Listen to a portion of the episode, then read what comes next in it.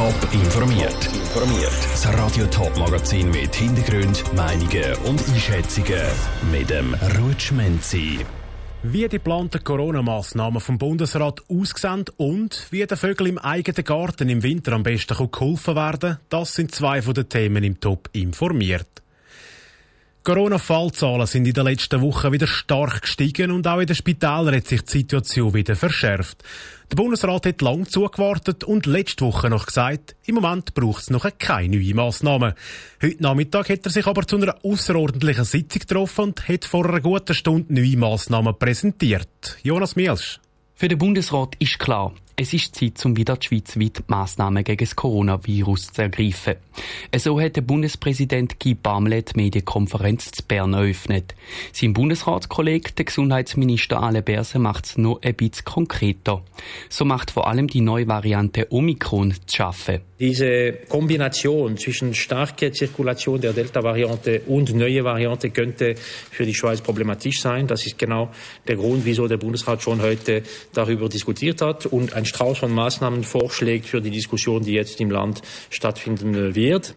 Eine von diesen Massnahmen ist die Ausweitung der Zertifikatspflicht. So soll die neu bei allen öffentlichen zugänglichen Veranstaltungen in den Innenräumen gelten. Gleichzeitig aber auch bei allen sportlichen und kulturellen Veranstaltungen von Laien.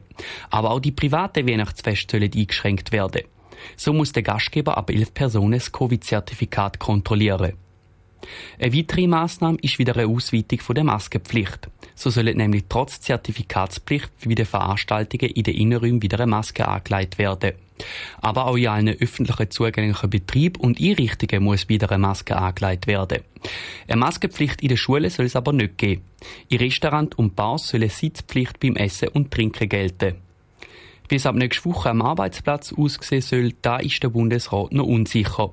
Dort macht alle Berse an den Kantonen drei Vorschläge. Ce peut être d'une part l'obligation du masque pour euh, les collaboratrices, collaborateurs lorsqu'ils se trouvent dans la même salle. Ce peut être l'obligation de télétravail pour celles et ceux qui ne sont pas vaccinés ou pas guéris du Covid et voir comment faire euh, euh, avec le masque si le télétravail n'est pas possible, ou alors une obligation générale de télétravail. So steht eine generelle Maskenpflicht, Homeoffice für alle Ungeimpften und nicht Genesenen oder gar eine generelle Homeoffice-Pflicht im Raum. Der Jonas Milsch hat berichtet. Weiter will der Bundesrat, dass PCR-Tests nur noch 48 anstatt 72 Stunden gültig sind, Antigen-Tests nur noch 24 anstatt 48 Stunden. Die Kantone haben jetzt bis morgen der Zeit, um ihre Meinung zu diesen Massnahmen loszuwerden. Der Bundesrat will dann am Freitag entscheiden, welche Massnahmen ab am Montag definitiv können. Gelten sollen dann die Massnahmen bis fast Ende Januar. Ausführliche Informationen dazu gibt es auf toponline.ch. Der Platz Spitz Zürich war vor fast 30 Jahren die grösste Drogenszene von Europa. Bevor der Platz Spitz aber zugemacht worden ist, hat sich die Arbeitsgemeinschaft für einen risikoarmen Umgang mit Drogen, kurz ARUD, gegründet. Der Verein hat das Ziel gehabt, den Heroinabhängigen zu helfen. Jetzt feiert der Verein sein 30-jähriges Jubiläum. Wie sich die Arbeit in dieser Zeit verändert hat, im Beitrag von Sandro Peter. Zum Sucht und Krankheiten in den Griff zu bekommen, haben vor 30 Jahren Ärzte und Freiwillige auf dem Platz Spitz den Suchtkranken geholfen. Die Ärzte und die freiwilligen Helfer haben die Betroffenen medizinisch und auch seelisch unterstützt. Zum auch nach der Schliessung vom Platzspitz helfen, hat sich der Verein Arut gegründet, erklärte Philipp Bruckmann, Arzt bei der Arut. Um dort in diesem Umfeld eine medizinische Behandlung mit Methadon anzubieten das war dazumal von der legalen Seite noch nicht so klar gewesen. Darum hat man sich in einem Verein zusammengeschlossen, um sich abzusichern. Und hat dann ziemlich rasch 300 Leute in so ein Programm aufgenommen und angefangen, medizinisch umfassend zu betreuen. Über die Jahre hat die ARUD ihr Angebot ausgebaut. Immer mehr sind auch andere Drogen dazugekommen in den Behandlungen. Mittlerweile werden von der ARUD auch Leute behandelt, die eine Spiel- und Online-Sucht haben. Das aus einem simplen Grund. Der Ansatz von der Therapie ist eigentlich sehr ein ähnlicher wie auch bei Verhaltenssucht. Also bei jemandem, der zum Beispiel eine Spielsucht hat, die, die grundlegende psychotherapeutische, psychosoziale Behandlung ist eigentlich ziemlich identisch. Und darum hat sich das wie auch logisch ergeben, dass man auch diesen Leuten ein Angebot gemacht hat. Darut hat also ihre Therapie in diesen 30 Jahren ausgebaut und sie wird stetig weiterentwickelt. Dass es die Arut aber schon 30 Jahre gibt, hat nicht nur mit der Therapie zu tun, sagt der Philipp Bruckmann. Ich glaube, etwas, was uns ausmacht, ist unser umfassendes Angebot. Also eben, dass wir uns auch um spezielle Behandlungen wie HIV, Hepatitis-Behandlungen von unseren Patientinnen kümmern, die wir da vor Ort anbieten, wo, wo man sonst nur in einer spezialisierten Klinik bekommt. So arbeiten bei der ARUT nebst Ärzten und Psychologen auch Hausärzte und Sozialarbeiter. Der Beitrag von Sandro Peter. Der Verein Arut engagiert sich auch auf politischer Ebene, um den Betroffenen zu helfen. So zum Beispiel für mehr Akzeptanz für Suchtkranke. Der erste Schnee ist in den letzten Tagen auch im Flachland angekommen. Höchste Zeit also, das Vogelhäuschen zu montieren. Doch nicht jedes Vogelfuttersystem ist perfekt und es gilt, ein paar Sachen zu beachten. Janine Gut hat darum bei der Vogelwarte Sempach einmal nachgefragt, auf was denn genau muss geschaut werden. Wer Vögel möchte beobachten und füttern, soll das machen.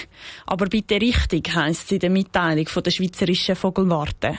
Es sei nicht unbedingt nötig, Vögel zu füttern, außer bei extremen Kälteeinbrüchen, sagt Martina Schibli von der Vogelwarte Sempach. Eine Überlebenshilfe kann es vor allem dann sein, wenn wir jetzt eine geschlossene Schneedecke haben oder Durchfrost oder auch Eisregen.